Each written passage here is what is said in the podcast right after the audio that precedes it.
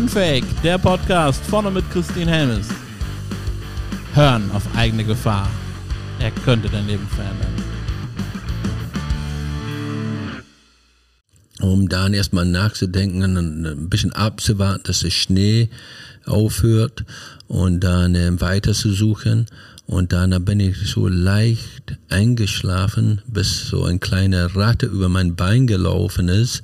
Und dann, ja, ja, da waren auch viele da, aber es war ein ganz, ähm, ja, dreckiger Ecke, in, mhm. wo wir da gelebt haben. Der, der lief in Ratten und alles da rum. Die aber, dich aber ja gerettet. Ja, der hat mich ja, auf jeden Fall durch Wahnsinn. die Ratte, ja. Und dann, ähm, ja, dann bin ich hochgesprungen. Natürlich, die Ratte war auch erschrocken, aber ich war, ich war, ja, momentan kann ich stolz über den kleinen äh, Kerl sein, aber ähm, ja, dann bin ich wieder nach vorne gelaufen. Dann habe ich einen Pärchen ähm, gefragt, ob, ähm, Mrs., ob die Mrs. Georgina McGurk hier wohnt und ob sie mit Haus. Und die fragen mich, was magst du diese Uhrzeit in diesem Schnee draußen? Ja, aber sie hier gerade hingezogen, mein Hund ist weggelaufen, ich bin hinter der Hund her und nun finde ich meine Mutter nicht. Ne? Und ähm, ja, und das dann, nee, also, wir kennen die nicht und so weiter. Und dann, ähm, also, ach, jetzt weiß ich, wo das ist, weil ich wusste wohl, ich musste da schnell wieder weg sein. Dann bin ich dann weggelaufen, ich schaute hinterher, dann bin ich wieder durch den Kloß am Hinterhof gelaufen. Und dann habe ich da wieder nachdenklich gemacht, hat mir wieder nachdenklich gemacht, Mensch, wo kann ich, das ist hier, das weiß ich 100 Prozent, ist, ist, die wohnen hier. Und dann bin ich nochmal draußen gelaufen, ganz schnell und dann voll in die Arme von einem Polizist. Und dann sagte, ach, du bist der kleine Junge. Also jemand, die hat das weitergegeben, die Pärchen. Und der Polizei, als wir zurück, die haben mich zurückgenommen, ich habe den angefleht, ich habe das gleiche gesagt wie der, wie der Pärchen davor, ähm, dass ich angezogen bin. Und als wir zurück zum Revier gegangen bin, die waren nicht so weit weg, war keinen Kilometer weg oder was, ähm, zurückgegangen ähm, war es schon überall durchgegeben, dass ungefähr 20 Kinder von einer Kinderheim in Dumfries ausgebuchst waren und waren überall, alle waren gefunden, außer eine kleine Junge und äh, der heißt John McGurk. Und äh, der Polizei, dann habe ich den Polizei, bitte, meine Mutter wohnt hier, der Heimvater wird mir wehtun und alles und bitte, wir haben den so angefleht und der andere Polizisten, Polizisten, alle, die haben alle gesagt, komm, versuch mal, wenn er da vorne lebt, dann komm, wir probieren das. Hat einer durchgecheckt, durch die Unterlagen, alles hat gesehen, da war jemand neu eingezogen und dann sind wir da zusammen Hand in Hand mit den Polizisten. Ja, und meine, der, der Mehr der, der Freude war immer größer, mein Herz hat immer schneller gepocht vor Freude, ähm, wo ich wusste so, gleich habe ich meine Mutter, ich habe die ganzen Leidjets ähm, hinter mir, kam immer näher an die Tür und dann, als wir zu den Tür ankamen, der war ziemlich laute Musik am Spielen, auch wenn es so ziemlich spät war. Aber trotzdem, der Polizist klopfte ganz doll an die Tür und da kam ein Mann an zur Tür, den ich nicht kannte. Aber zum späteren Zeitpunkt mein Leben sollte das mein Stiefvater sein. Ja, da kam man an, das war der richtigen Haustür. Und dann ähm, der Polizist fragte, ähm, der hat auch mich gar nicht erkannt, glaube ich. Als erstmal der fragte Polizisten, ähm, der Mann an der Tür, ob ein Georgina McGurk hier wohnen würde. Ja, sie wohnt hier. Ja, wieso? Ja, sie soll bitte zum Tür kommen. Und dann rief er hoch, und äh, meine Mutter kam die Treppe runtergelaufen, ähm, und zu dem Zeitpunkt hat sie mich nicht gesehen und wollte gerade zur Richtung Tür kommen und dann sieht mich hier da rechts neben der Polizisten stehen und dann fängt bitterlich an zu weinen. Mein Herz war, glaube ich, der war so schnell am Pochen, da hat er Ursehen Bolt nicht mal eine Chance, an der zu laufen, so schnell wie es am Pochen war. Ich hatte gesagt, oh, jetzt bin ich befreit. Meine Mutter fängt an zu weinen, aber leider war es nicht vor Freude. Ähm, sie war verletzt. Sie sagt, John, was machst du hier? Ich sag, Mama, ich habe dich gefunden. Ich kann jetzt bei dir bleiben. Und dann schreit die, nein, das geht nicht. Und dann dreht um und geht weg. Und der Mann an der Tür dreht um zu der Polizist und schreit ihn an, schau mal, was ihr mit ihr angetan habt. Nee, und donnert die Tür in unserem Gesicht zu. Und nun stand ich da, ähm, gebrochen, verletzt, ähm, hilflos. Und der Polizist dreht um zu mir und sagt, John, ich weiß nicht, wo du besser aufgehoben bist, in Heim oder hier, aber du musst jetzt zurückkommen.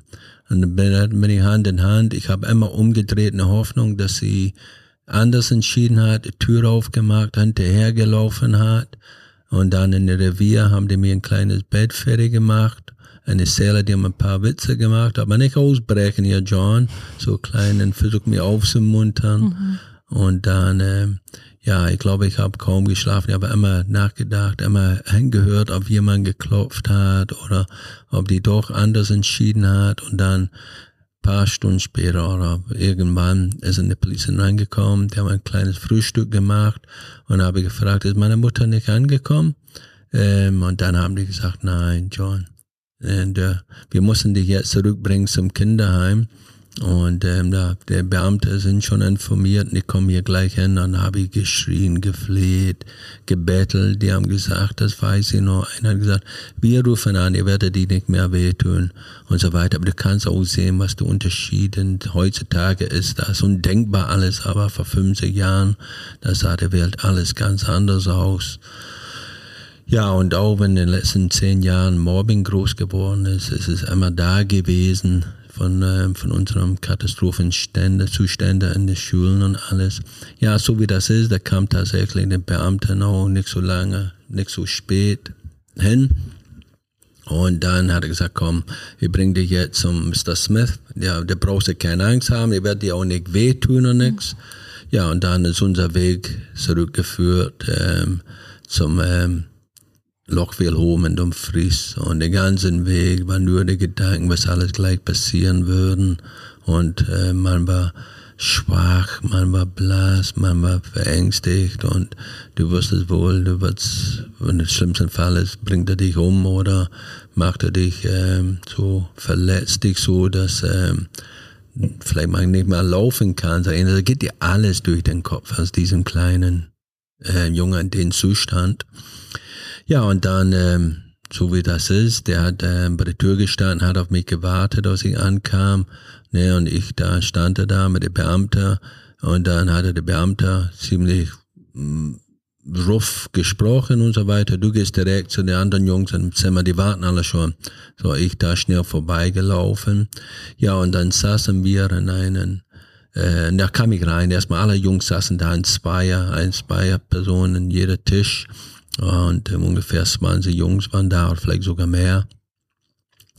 Und als ich zu meinen älteren Kumpel hinlaufen wollte, sagte John, geh nach hinten hin. Er sagt, wenn er uns beide zusammensitzen sieht, dann nimmt er uns gleich durch die Lippe, vielleicht hast du Glück und ich krieg das nur gleich ab. Und dann ähm, kam Mr. Smith rangelaufen am Schreien und das, wie konnten wir ihn schon wieder blamieren? Er hat ein Gesicht zu bewahren hier in Dumfries und ihr aus dem letzten Dreckloch des Erdes kommt her und dann und dann machen wir nur Ärger für ihn und, und beleidigen und wir, wir kann froh sein, dass wir überhaupt leben und dass wir was zu essen haben und eine Beleidigung, er wird immer lauter, immer lauter. Und dann rief er zu meinen Kumpel an, ähm, Hugh, also Shoggy war seine Spitzname, also mit Nachnamen Scott. Und dann sagt er, Scott, du gehst direkt in mein Büro. Und Scott hat ähm, versucht, so ein bisschen Bürger und Stoß noch zu gehen und nicht zu laufen. Und dann packte ihn an und schubste ihn, geh an mein Zimmer. Und er ist in sein Büro reingegangen. Und dann schrie er weiter zu uns hin. Und dann drehte er um und lief wüt, verbrannt, direkt in dem Büro. Und dann hörte man nur ein Klatschen und am Schreien und den Betteln von äh, unser Freund, dass er den aufhören sollte. Und dann irgendwann war es ein bisschen ruhig und dann kam er in den Raum mit unser Freund mit den Nacken, also ein Hemd, also in einem Nacken gepackt, reingeschliffen. Er war Blut lief aus seiner Nase und alles.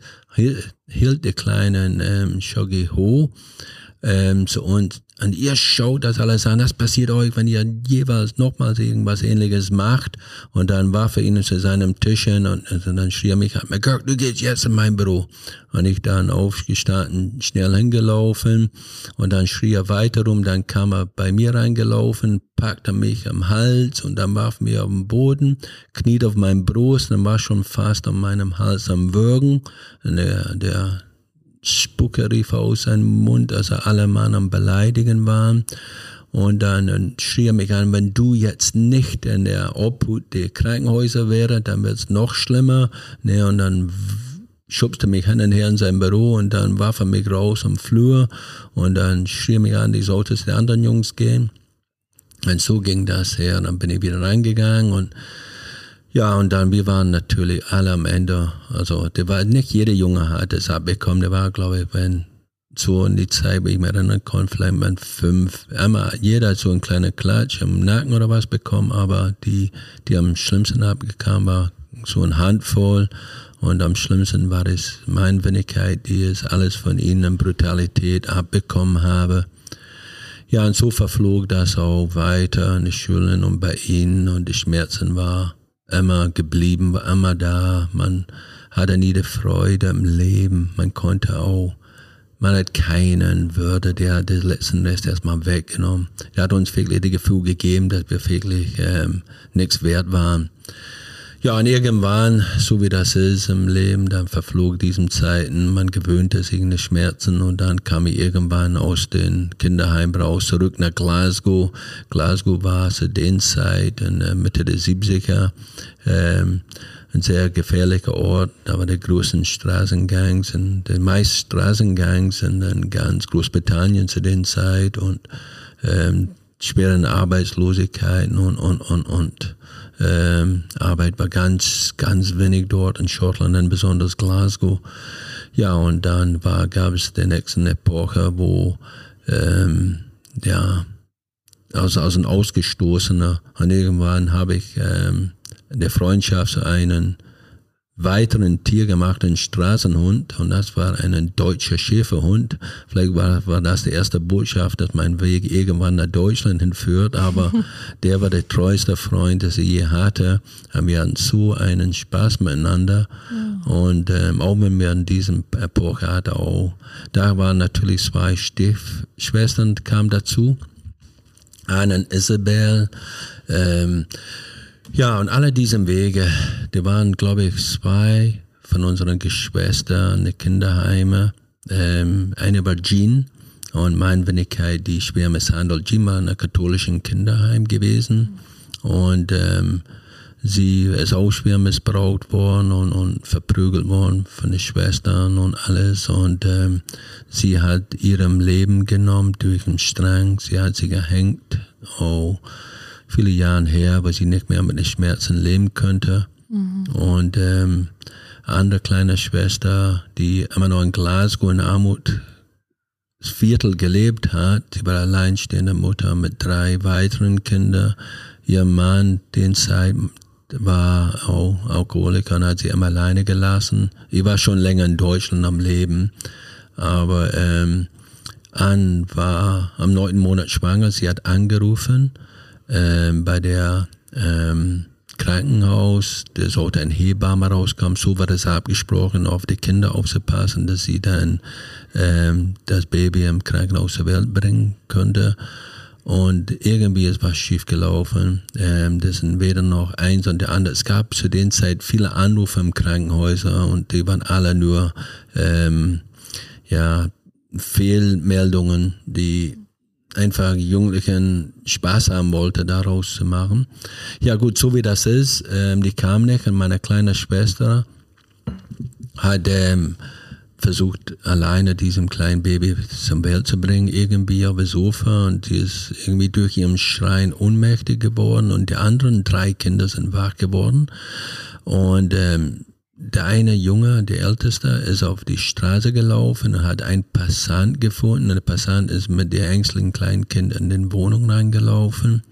Und ähm, seinem Aussage und der Polizei und im Krankenhaus war, dass als, sie, als er reinkam, ähm, Helen lag dort auf dem Sofa mit das Neugeborene zwischen ihren Beinen. Sie war bewusstlos und ähm, die anderen beiden Kinder haben instinktiv daneben gestanden und versucht, das Blutwerk zu machen mit Tüchern. Muss da ein Bild des Grauens sein, aber der Leid, das sie erlitten hat, der liebe Helen, ähm, versucht nur diesen kleines Kind ähm, zum Überleben zu bringen alleine. Es muss ähm, unglaublich ähm, mental sowie körperlich, äh, mhm. gesundheitlich ein unglaublichen Kampf gewesen sein. Aber die ist ähm, beide, sie und das Kind ist schnell ins Krankenhaus gebracht, direkt in OP-Saal und Hirn ist allemal Bluttransfusion gegeben. Ähm, aber ihr Körper ist immer ausgestoßen und mittlerweile war meine ältere Schwester, ähm, Marion, meine Mutter, die noch gelebt hat zu den Zeit, ähm, informiert und die kam an direkt zum OP-Saal und ähm, als sie kurz vor die Tür kam, ähm, kamen drei junge Krankenschwestern raus und alle waren am Weinen. Ähm, da ist Helen auf äh, qualvollste Art und Weise verstorben. Mhm. Ja, und ihr Leben ähm, vergeben. Und ähm, weiteren kleinen Schwester, vierte Schwester, die ist auch durch eine harte Zeit gegangen. Sie lebt immer noch ähm, einen Krankenhaus oder ein Krankenhaus ist so ein Pflegeheim für gefährdenden Suizid. Die muss ähm, immer ähm, unter 24 Stunden Beobachtung leben. Ja. Ähm, sie ist auch noch der vierte Schwester, ähm, der fünfte kleine Schwester. Ähm, sie ist ähm, an, äh, an, Entschuldigung, an. Das war der vierte an. Ich war mit ihr verabredet vor zehn Monaten im Oktober 2021 und ähm, sie hat irgendwie angerufen und mir geschrieben, Johnny, ähm, wir sind alle stolz auf dich äh, und so weiter, wann kommen wir uns treffen, wir haben dich doch lieb. Und habe ich gesagt, du an, äh, meine Frau Katja und ich, wir sind nächsten äh, Monat in Oktober, also in Oktober 22. dort. Ähm, und äh, wir konnten uns gerne treffen ein bisschen über die alten Zeiten, über dich und deine Stärke, die du entwickelt hast, weil sie war früher schwer drogenabhängig mit really, wirklich heavy Drogen, mit Kokain und Heroin, alles. Mhm. Und sie war so ähm, abhängig davon. Sie hat auch ihr Leben fast verloren. Sie war, sie ist gefunden worden von meiner älteren Schwester in einer alten Wohnung und sie lag bewusstlos, schon fast tot und sie in ihr ganzen Körper waren ähm, Brand Malen, mhm. Merkmalen, ähm, da haben die alle, die anderen Drogenabhängigen alle in ihr ausgemacht, ihr kompletten Körper, alle ausgemacht. Ihr kompletten Körper war auch übersät mit, mit ähm, Ausabdrücke von Zigaretten. Und sie lag bewusstlos mhm. da. Die kam schnell ins Krankenhaus und ähm, war ein ähm, harter Kampf. Sie hat alles überlebt, aber dann ist sie dann ähm, ähm, clean geworden und war mhm. ganz stolz. Sie hat einen super Job gemacht. Sie ist zu ähm, drogengefährdeten Kinder hingegangen in die Schulen, da ihr Beine schon mal fast verkrüppelt ähm, durch den Missbrauch in der Drogen mhm. ähm, und haben ähm, die gefährdeten Kinder gezeigt, ähm, was passieren würde, wenn ihr Drogen nimmt. So, die haben richtigen Ängste äh, äh, aus Beweis Mitteln gezeigt, was passieren würde und die sollten nicht in Drogen nehmen und so weiter. Also sie war wirklich sehr zäh und sehr hart und, ähm, und hat einen super ähm, ähm Job gemacht, um anderen zu helfen. Und dann waren wir jetzt verabredet. Und das war's auch schon wieder mit einer Folge Unfake, dem Podcast, der dein Leben verändert. Vorne mit Christine Helmes. Und damit du keine Folge verpasst, denk dran, abonnieren und teil die Botschaft in der Welt.